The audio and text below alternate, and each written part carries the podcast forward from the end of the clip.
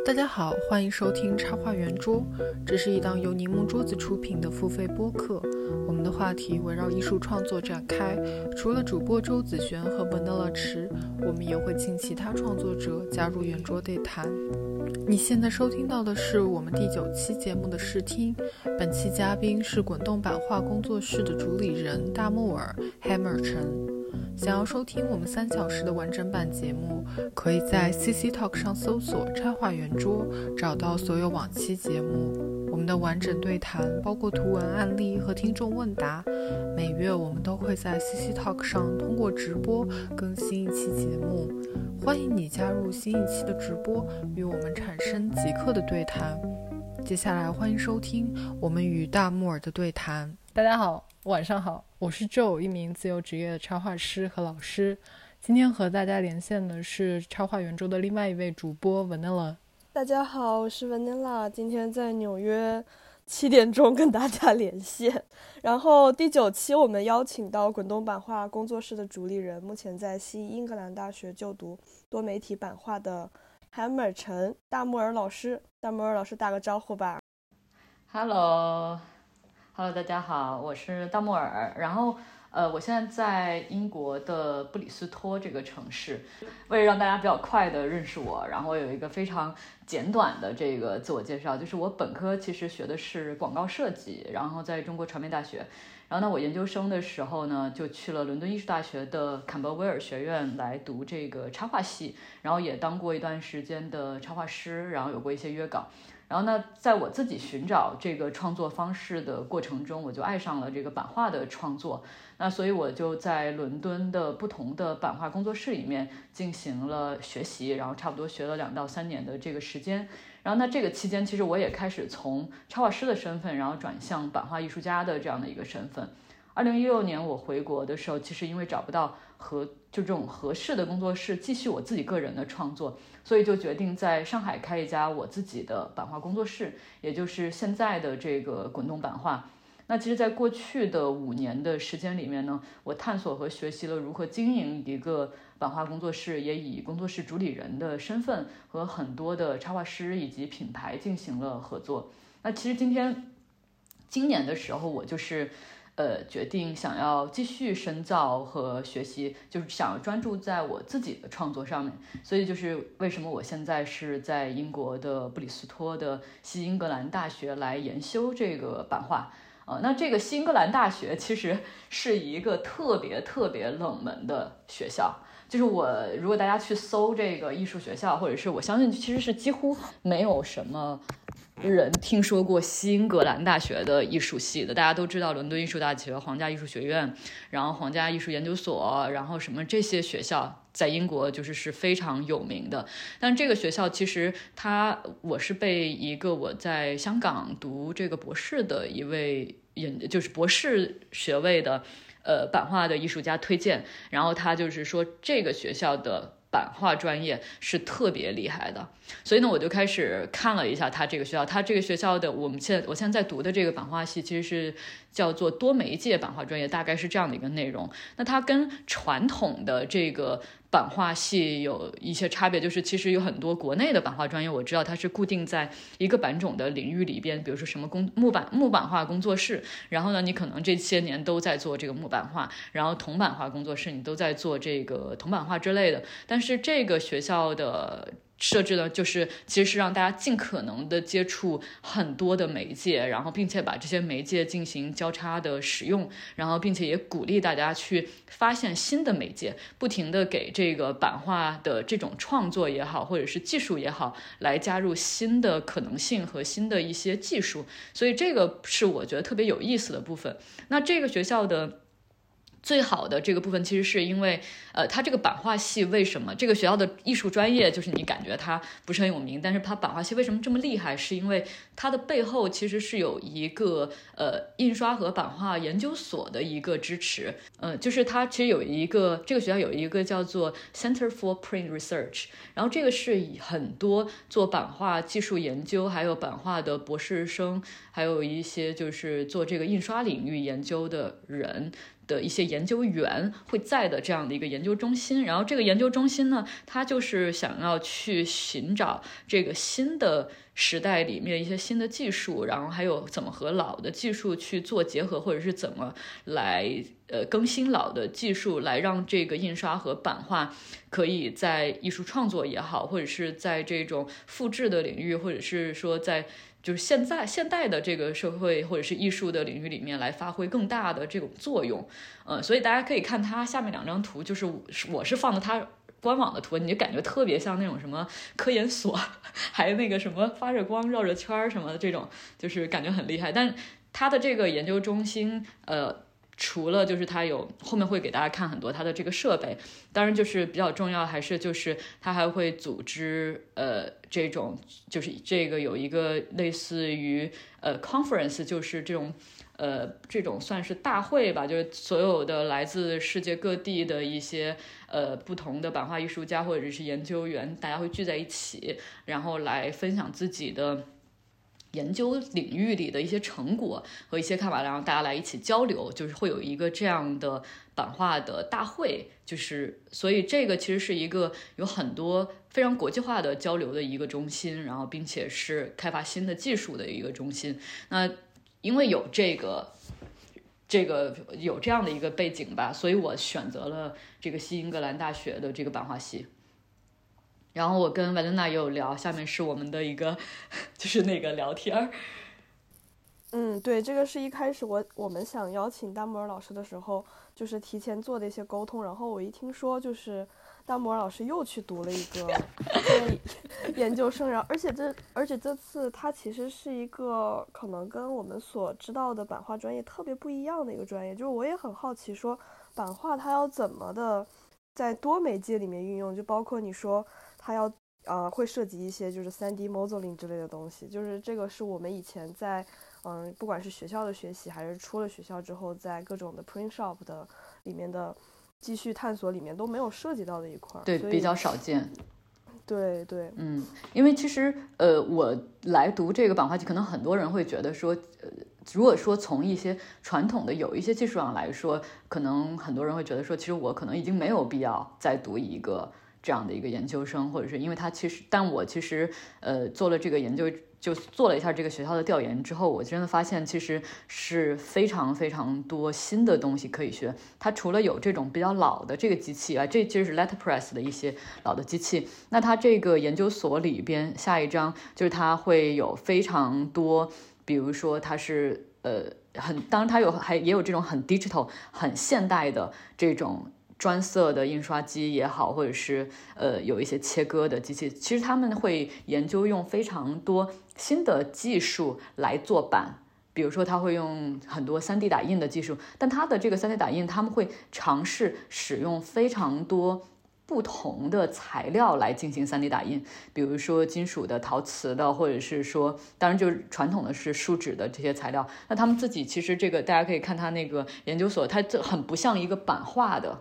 一个地方，它很像一个实验室，像一个 lab 这种感觉。那它这里面其实就会每一个区域都会有人就在里边来进行专项的这种材料上的一些研究，所以这个是非常有意思的。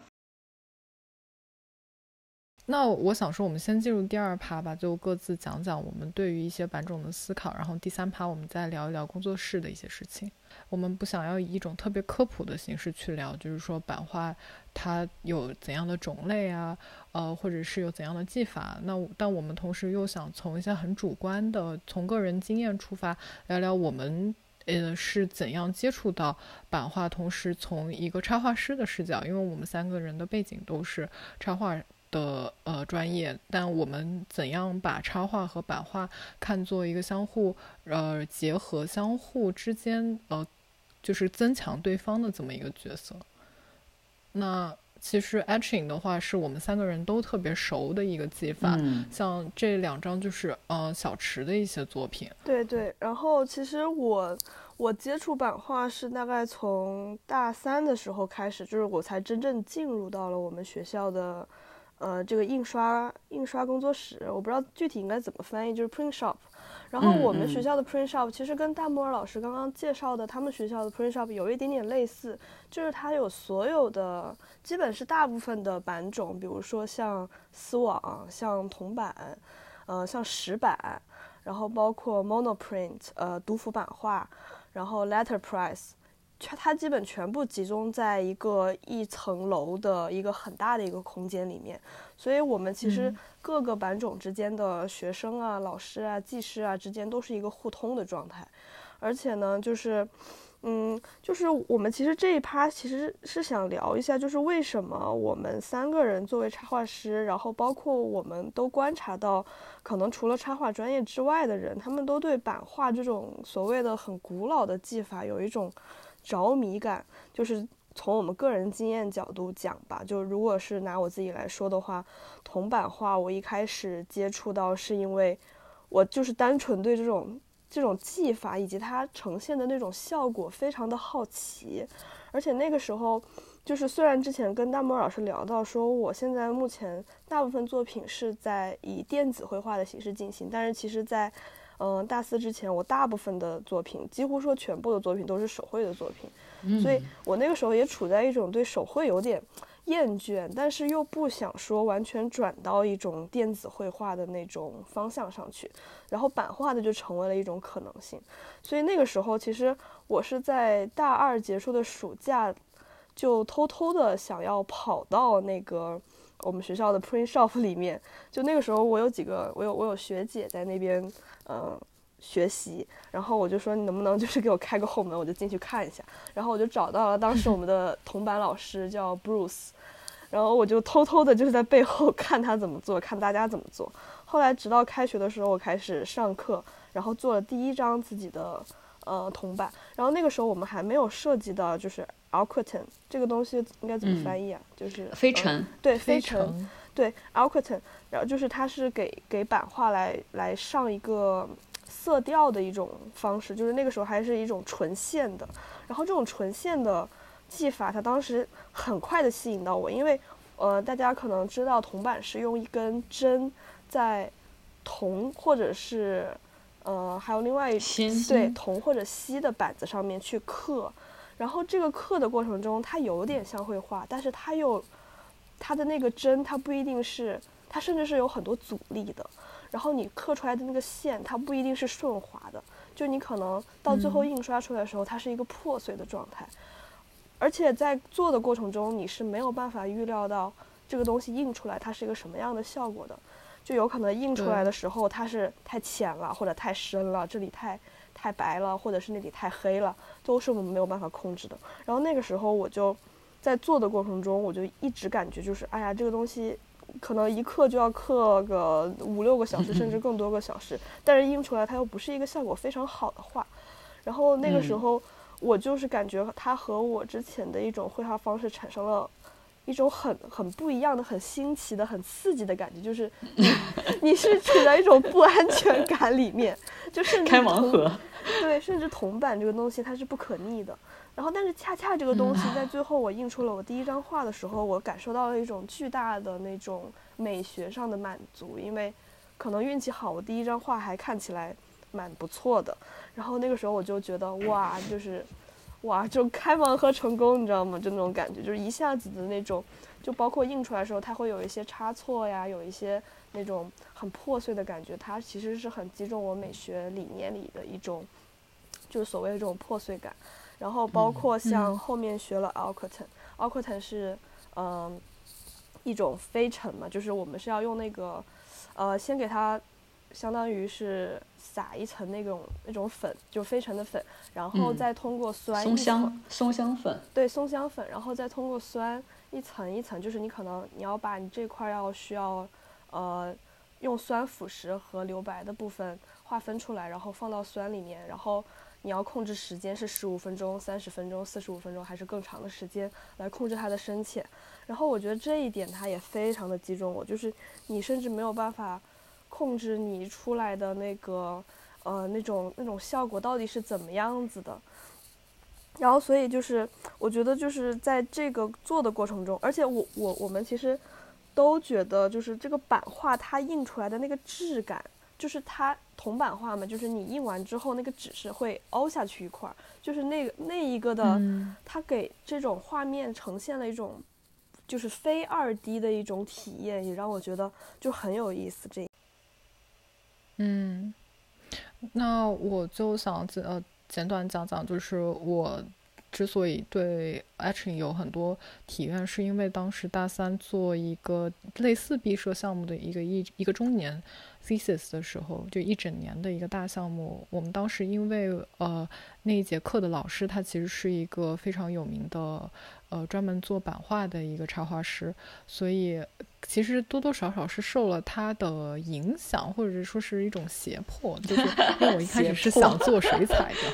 对，因为我大二的时候做过 etching，也就是试课。然后我大三的时候，那个时候其实是想做水彩，但我给他画的一张水彩的稿子，他怎么都觉得不乐意。他就知道我会做 etching，然后他就有点。想把我推进 etching，然后最后我就做了又又做了一整年的 etching，然后这个是那一套八张图里面的两张。我当时做完的时候心情是特别复杂的，就是因为我我我同时很喜欢 etching 这一个项目，但是因为跟他熬了太久的时间，因为它是一个极度漫长的过程。当你想要以版画来做一些非常精确的东西的时候，它其实是非常折磨你的。你如果要做一些非常随机、非常艺术性很自然的项目。呃，在 etching 里面其实是更更合适的一个项目，但如果你需要那种超级精确的、不出错的那些部分，其实它是会给你带来极高的要求。但是，当然事后我去看这一套，我是觉得确实是非常珍贵的那么一个经验。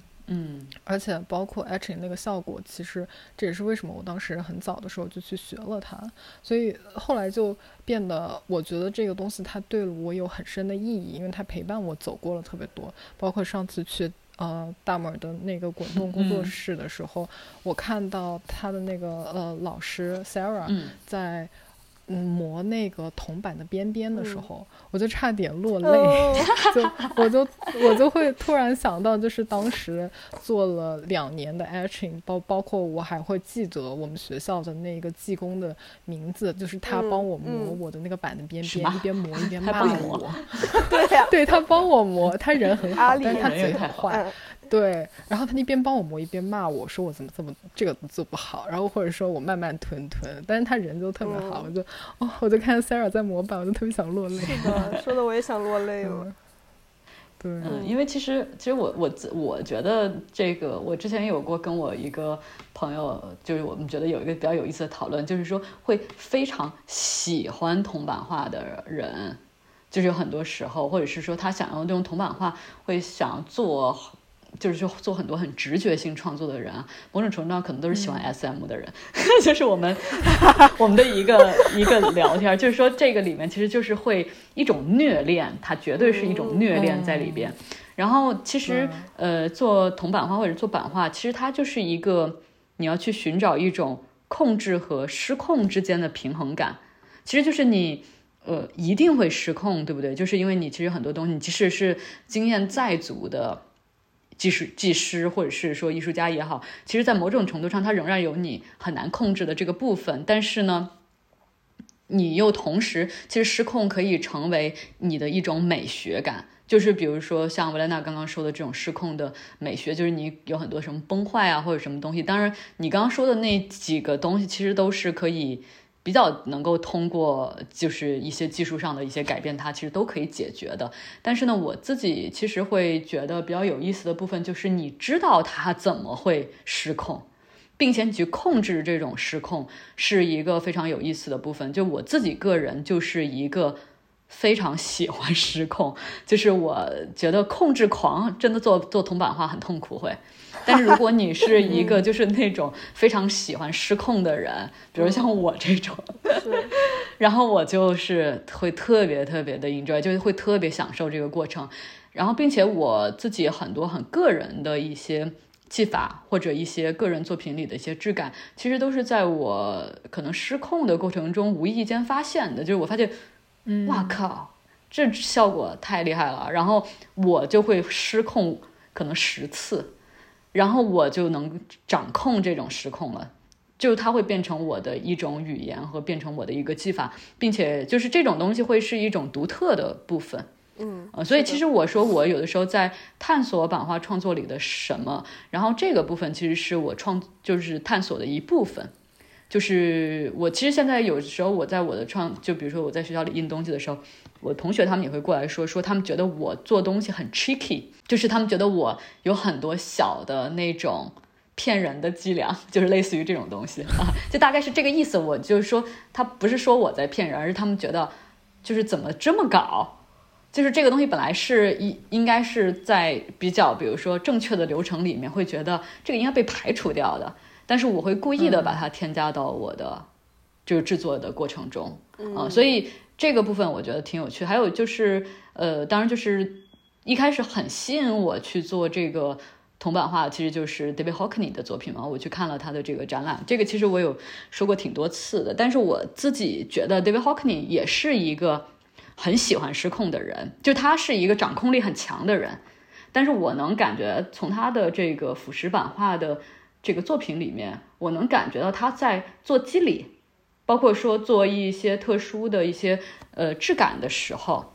他是故意让这个事情随机的发生的。就我能感觉到，就是你知道，就是那种有一些部分你是紧张的，你是在控制它的，但有些部分你就是让它随机的去发生了。就是我喜欢这种对比和张力，就是我有的时候我觉得在版画的作品里面这种。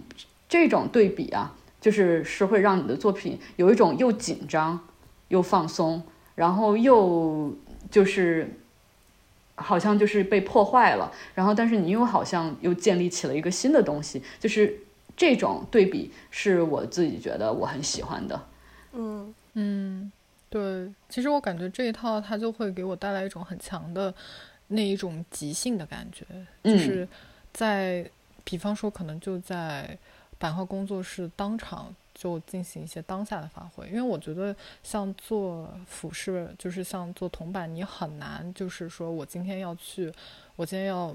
走进工作室了，我大概知道我今天会做出些什么那种感觉。它其实完全不是，我觉得每一天都是你走进去，不知道今天要拥抱一些什么的这么一种感觉。那其实讲到就是那个控制的和。失控的这么一个关系，其实我就会觉得丝网印对我来说，从我的角度来说，我会觉得丝网印就是一个可以高度控制的，是的，这么一个版种。其实这也是为什么我做丝网印做的比较少，因为我觉得做 etching 的时候，我会获得非常多随机而且非常呃自然的东西，但是丝网它给我带来一种不可避免的一种很机械而且很工整的这么一种感觉。是的，嗯。其实我觉得丝网印刷，呃，丝网印刷算是我在工作里面接触到最多的，因为是有最多人想要做丝网印刷的这种需求嘛。就比如说我们给音乐公司做的海报啊，或者是说，呃，有一些人他想要做自己的产品，因为它其实丝网印刷就是万物皆可印的一种状态，就它确实是所有的表面除了液体和气体以外。都可以印刷，然后呢，丝网印刷其实跟其他的版种比起来，它是一个非常非常年轻的技术。就是现在的现代的丝网印刷，我们不说，呃，更它的来源，就是丝网印刷的来源可能是从鞋印啊，或者是说从一些很早的一些技术，确实，但是比较现代的丝网印刷术，其实它真的很年轻，它可能就一百多年都不到。然后，那其实它的一个。产生就是控制，就它就是因为它很可控，嗯，所以它才在工业化的生产里面一直沿用到现在。像其他的版种，其实都已经在工业化的领域里面都已经淘汰的差不多了，嗯，就已经嗯，就大家谁会用石板画印书、印插图？不会，没有人了。所以，嗯，这个我觉得也是希望印刷它。一个是它受欢迎的原因，也是一个它作为创作者可能有的时候会被它无聊到的一个原因。但是我自己也有看一些丝网印刷的艺术家的作品，比如说这个 Atelier 什么 Bingo，它是一个法语词。然后他们这个 Bingo，他们让我有感受到丝网印刷，他们有尽可能的更加灵活的去用它，因为它会用很多拼贴啊。然后一些他们随机画的一些小稿子剪出来，然后直接放到这个曝光机里面去曝光。就它有一个手工制作和这个快速印刷之间的一种协作吧，我觉得算是。嗯比如说，它也会嗯呃把丝网印刷的一些颜色，比如说右边的这一张丝网印刷颜色的色块和铜版画做结合。它它下面那个黑色的铅笔啊、线啊这些东西，那种感觉其实是呃铜版画里的应该是软蜡的这样的一个技法。然后但前面的那种色块那些又是丝网印刷的。然后他们是有让我感觉到，哦，这个东西它还是有它有趣的你。现在有就是对未来的嗯一些预想吗？就比如说你回去之后你要做一些什么样的事情呢？你是要把你 你现在就读的这些理论运用到一些什么样的？因为我觉得你现在读的一个专业，它是个更偏 practical，就是更偏嗯实践性的，它可嗯能最后要应用到你自己的工作室的话，它还是要通过一种实践的方式。就是我会很好奇你是怎么，你现在有一个设想 吗？没有，不要，现在现在没有，我要问我问这个问题，我还没有什么想法，嗯，但是我自己会也会期待，就是说之后我还能做什么。但我我自己觉得特别有意思的一个事儿就是，呃，有一次我们参加起点艺术节，然后艺术节完了以后，我们大家会去喝酒嘛，然后就有一个朋友，就是算还是挺好的朋友，就是也是艺术家，然后他就喝醉了，然后他就坐在我旁边对我大喊：“你应该好好的做版画，别搞什么工作室了，好好的做版画。”然后对我，但是我我，然后我那晚回去我狂哭，我从什么十二点哭到早上四点，就那种，然后。我能感觉到的那种冲击，就是那个时候已经是第四年了，就是我内心的那个矛盾是巨大的，就是我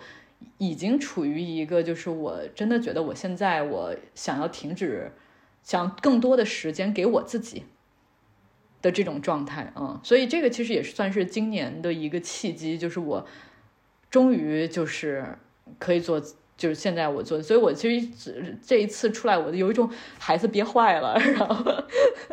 然后出来就是那种就疯狂就就疯玩的那种状态啊。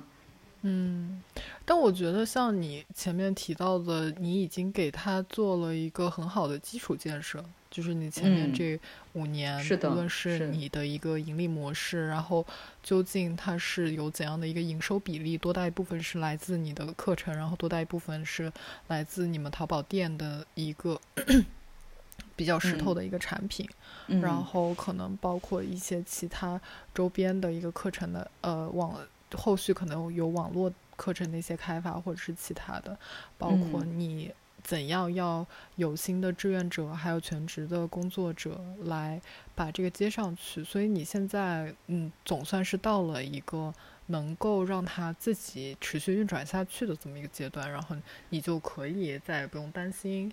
那个平衡的这个事情。其实，其实我有的时候也仍然会有这个，但当然，我觉得第一点是非常幸运的，就是有遇到非常好的一起合作的、一起工作的人，然后他们有在继续非常好的在工作。但另外一个我自己会非常担心的一个点，就是因为，呃，这个其实要看你做一个工作室，你的野心在哪里。就是你的野心到哪儿了？你是想要把它扩张成一个？你是想要扩张吗？还是你想要让它就是一个小体量的一个这样的工作室？我可以说，就是其实按照我们现在工作室的模式来说，它它不会变更大了，就是它就是这样。嗯。然后，但是其实这里面有一种危险，就是其实我不会期待这个工作室它一直都在的，就是我自己会觉得。任何一个东西，它跟作品一样，它就是有生命的，它会有结束的时候，它会有好的时候，它会有结束的时候。那我自己其实会觉得，嗯，如果有一天它没有办法去增长，并且它就是因为一些社会环境的原因啊，或者是什么各种原因，然后它就会结束的话，嗯，我会会想这件事情，我会觉得说，那可能对于我来说。我自己个人会觉得还好，但是其实我今年出来的时候，我会发现，其实工作室对于很多有一些要使用空间的人，或者是来学过版画人来说，对他们其实还蛮有一些意义的。就是有一些人，他们会在这里得到一些可能在其他地方无法得到的一些东西。然后，嗯，这个部分我会觉得，我会为这个部分感到可惜。对，其实我们也是想说，这个也是可能跟我们后面要聊到的社群有关系，因为版画工就是虽然你说你没有有意识的想把它做成一个社群，然后你也没有在有意识的去做一些交流，但是我觉得这个空间它本身它就承载的一种社群的，就是。一种作用吧，对一种功能性，就包括说你刚刚说有的创作者他们想要创作，然后想要做版画，他们就可以来到你这空间，然后他可以跟其他的人一起写作，然后可以 接触到这些不一样的东西，嗯，所以这其实就就现在就来到我们下一个话题，就是我们知道滚动版画也和很多不同的嗯创作者吧，就不管是插画师也好，音乐人也好啊，还是展览的空间啊，还是。各种各样，甚至是可能艺术领域之外的人，他们都有一些联动。我觉得其实这个社群的作用，它就在这体现了。因为我们可能不是在构建一个非常小的一个社群，而是在通过一些有时候是一些机缘巧合的机会，把各种各样的人连接在一起。就比如说，像下一章，我看到滚动版画，其实你们是有做展览的，然后这些大部分的，就是你们会。跟另外一个展览空间进行一种联动吧，然后展览大家的各种作品，然后使这种一种版画很老的一种媒介进入大家的眼睛，然后通过一种现代的表达、现代的表达方式去呈现它。然后包括和这个重塑印的这张海报，我也非常的喜欢。然后还包括就比如说你们和那个插画师雅文的合作，他们帮你做一些嗯宣传啊，然后做一些日历啊，然后包括还有整个。你们工作室的一些视觉部分也是他来出的，所以我觉得就是非结合的非常好，就是它不不再是你一个人的事情，就是因为之前我们，嗯，其实包括我和 Joe 吧，我们觉得做插画师他是一个就独立，有时候不是一件太好的事情，尤其是你以以一种个人的名义独立在这个世界上。嗯，我有时候觉得“独立”这个词儿让我是觉得有一点奇怪的，独立。其实是相对于说一个有非常权威的东西的存在，所以其实独立它是一个很相对的部分吧。嗯，独立不是孤立嘛？对，就是对，就是我的感受，就是很多时候我作为插画师的时候，我感受到的不是一种独立，而是一种孤立，就是 我是吗？在我就被困，就是那种心理和生理上的，就比如说我就困在一个房间里，然后我的工作区域就是我面前的电脑。我可能因为工作没有办法出门，没有办法去做可能我屏幕之外的一些事情。但是我觉得，就是像你，虽然后来没有在做创作，但是你承担了这么一个管理者、一个运营者，甚至是一个社群的一种创建者的形象。你在构建这个空间，并且你可能，你可能在过去的五年里，你退居到了一种幕后的角色，但是你仍然作为这个空间这种。社群的一个根基在支撑着这好多人，所以我觉得其实是挺挺了不起的一个事情。因为我会觉得说，嗯，像这样的一种中介式的一个存在，就是无论它是一个实体工作室，还是它是一些呃更加组织性的机构，也许它是一个插画家协会或者是版画家协会。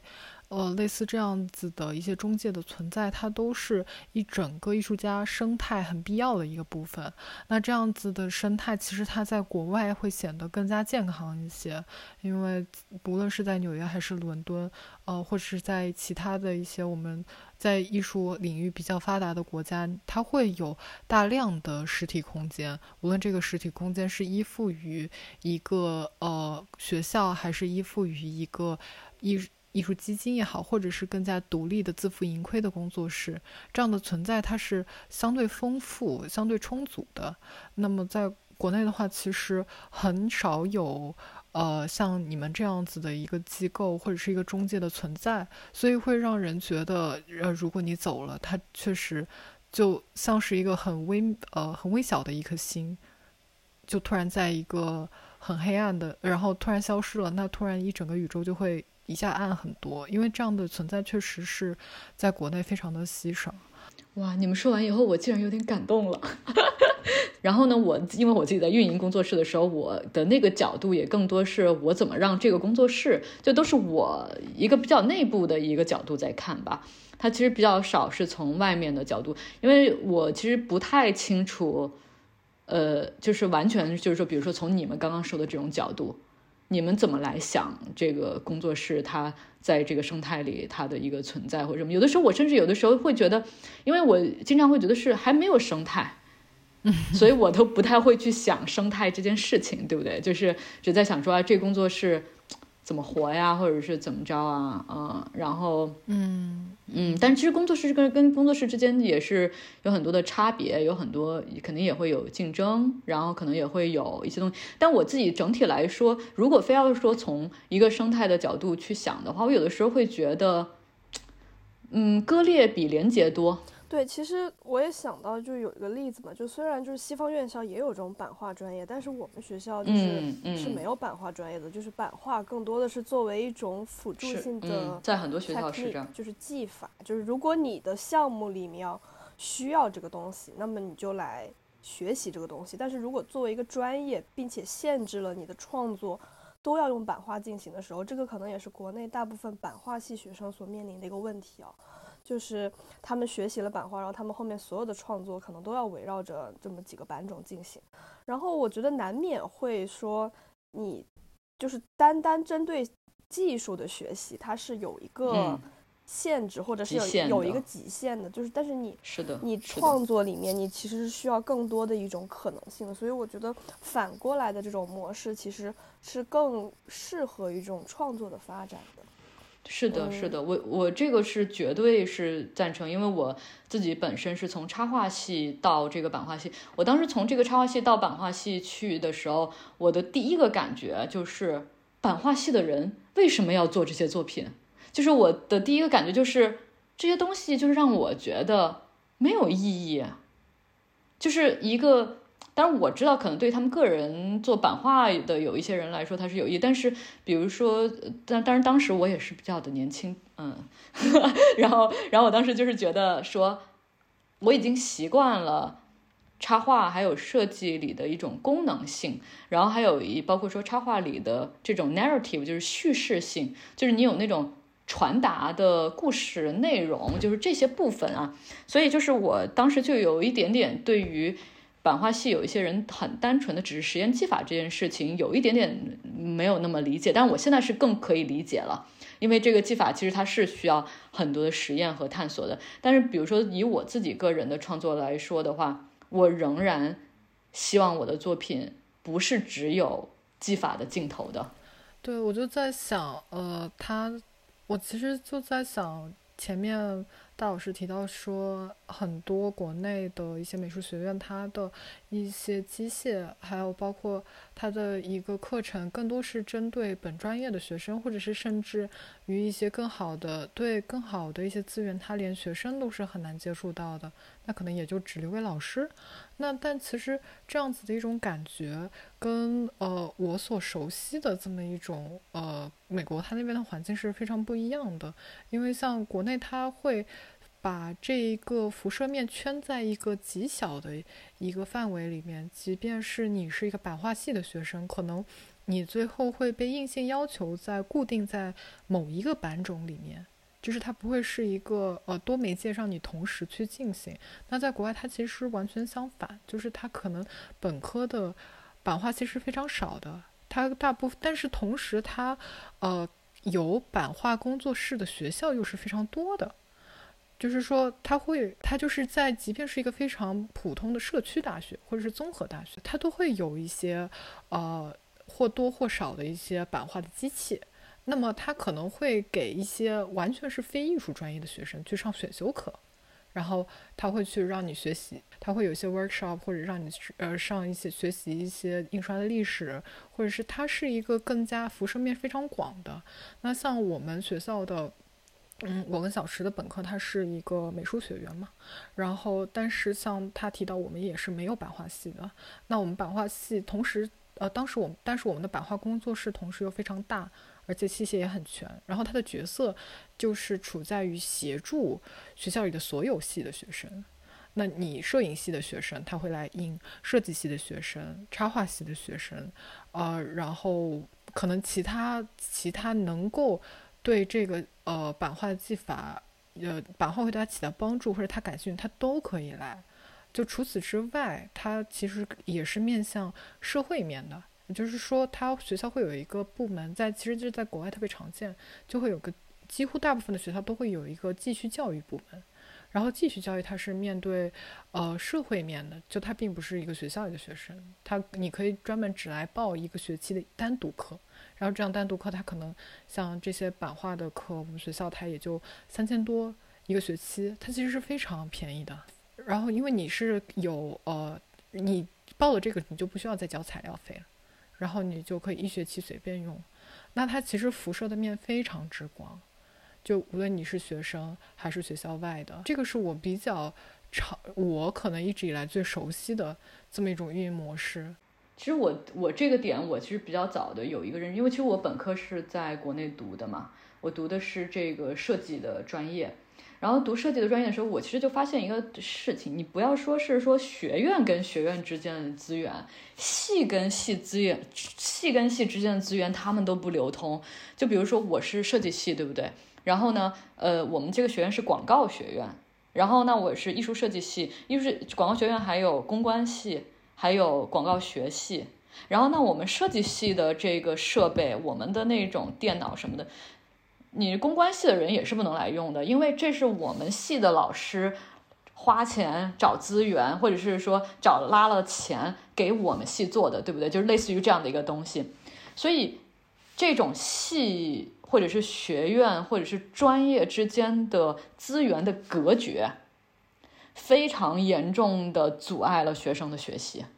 然后，国外的资源是学校制的，它不是学院制的，就是我们这个钱是整个学校投进来，就投给整个学校，所以大家共享这个资源。然后，那国内因为这种阻隔吧，我觉得，呃，比如说你按理来说，你是一个设计学生，你应该。了解印刷的知识，你应该了解版画或者是什么之类的，你了解更多创作媒介。但是你会发现，版画系的资源，你设计学生不能用的哟，你不能去的。我们这机器我们买的，你你来干嘛？你来蹭不行的，就是处于这种状态。然后我自己觉得这个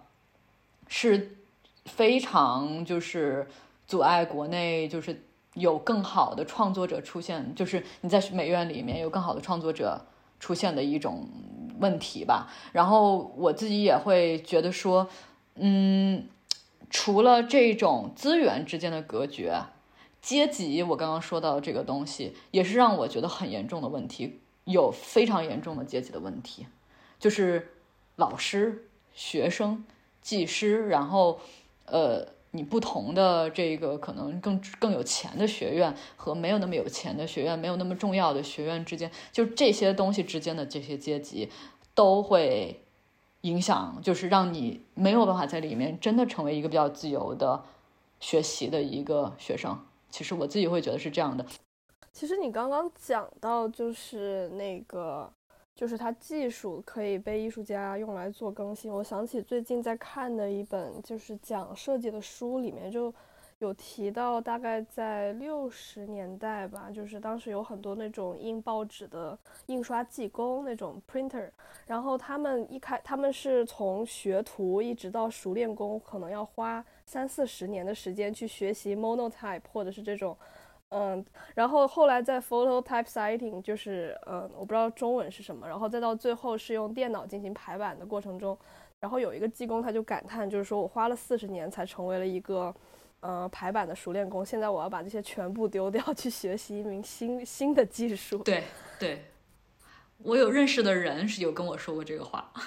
就是。他是那个伦敦的一个叫 Samside 的一个版画工作室的一个技师，就是算他们的一个主要的 manager 之一，就是运营者之一嘛。他就是说，他前面有，他是一个特别厉害的 etcher，就是专门做腐蚀版画的。然后他就说自己花了十几二十年的时间精进这个技术。他之前能赚很多很多钱，就是因为很多艺术家他们想复刻自己的作品啊，或者画廊啊。都需要找他这种那么专业的人去做这个版画的嘛？然后，但是现在其实很多画廊就是都是在做 digital 了，就是大家就是直接我，因为艺术家画了个水彩，我复制，我直接找一个好的纸，我直接复制，我不需要再做石板或者不需要再去做这些东西。他就是有一天在感慨，他就说我如果早知道会这样，我早知道我就不这么干了。我就学别的了。他既然这么说，然后我惊了。所以这个人说的这个话也让我意识到，说如果一个技术它只是技术，它没有创作在里面的话，你有一天你会后悔，可能对，就像 就是像旧的机器会被淘汰，会被就是一台机器机器淘，就是替代一样。对对，你你你要选择你做一个人，你还是做一个机器呢？嗯，我就想补充，因为刚才讲到说技技法。还有技工这个角度，因为我前阵子刚跟，呃，一个有台刚录完一期，就是讲呃 AI 艺术的，然后其实很最后我们聊完之后，呃，一个落脚点就是说在于，其实你的一个技法会迭代的很快，比方说现在的这个版本的 AI 软件，它其实也会很快的迭代，现在它不足的地方，可能很快它就会自己进化掉。呃，那你其实如果你的你作为一个艺术的创作的工作者来说，你当然不是以一种纯粹是一种乐趣型，可能你喜欢做陶艺，或者是你喜欢做缝纫，它更多是处在一个它带来一种呃创意上的自我满足和乐趣。但是你如果是以一种行业的工作者来说，如果你把自己过紧的绑定在了一个跟特定技巧相关的，那现在在一个技巧都迭代的非常快的一个层面上，你是很快。呃，AI 就可以自己自动做 3D 的模型，然后自动做出一些很多东西。那你如果没有一个创意性的、创意上的一种不可替代替代性，包你有一个创意上的一个输出，那它确实，我就在想到它很容易就像你提到那个 Etcher 一样，它就会被抛时代抛弃掉。呃，想一下版画会不会被这个威胁呢？好像不会，因为它已经太过时，它已经被威胁的太多了。他已经没什么东西能威胁他，因为没有什么可以从我这边拿走的了。对，他已经反正是 have nothing 的那种状态，有一种 nothing to lose。谢谢你听到这里，你可以在新浪微博、微信公众号和 CC Talk 上搜索“插画圆桌”，关注我们的节目动态。大家下期再见。